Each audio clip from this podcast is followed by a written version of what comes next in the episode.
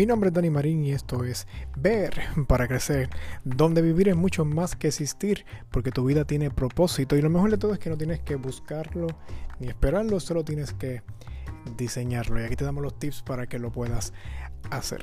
Bueno, estamos en el mes de septiembre y en el mes de septiembre eh, en mis plataformas de las redes sociales, que las puedes buscar en el Dani Marín, EL, eh, el Dani con dos i de punto tanto en Instagram como en Facebook, estamos haciendo lo que se llama el Dibuja tu Fe Challenge, donde todos los días de septiembre, desde el día 1 hasta el día 30, ahí tenemos un listado de versículos bíblicos, los cuales pues, tomamos un el versículo del día y lo leemos, meditamos en él y luego reaccionamos visualmente, o sea, dibujando o con fotos, lo que sea.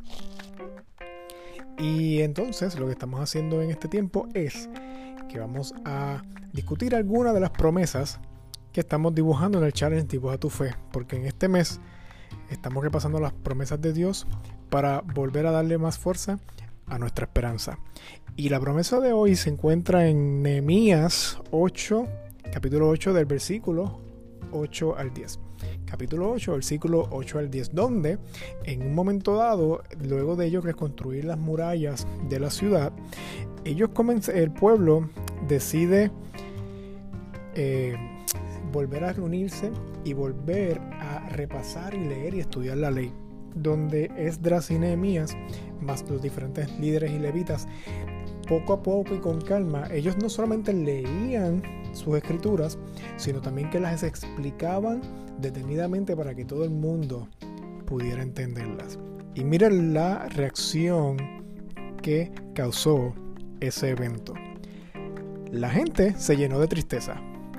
Mira qué interesante.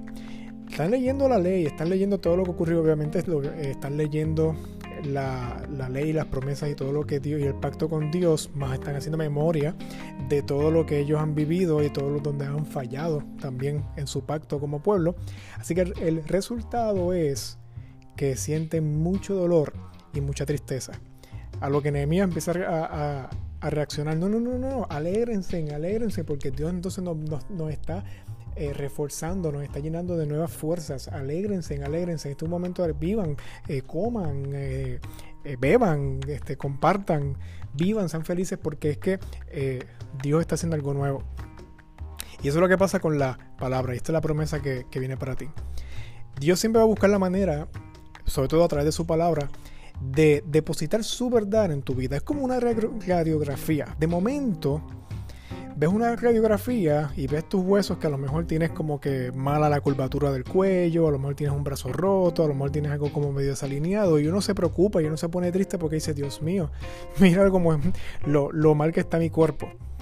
Pero al mismo tiempo para el doctor, eso es para él es, un, es algo que lo llena de esperanza y lo llena a veces de, de, más confianza porque él ve lo que está pasando y de ahí puede comenzar un plan para mejorarte.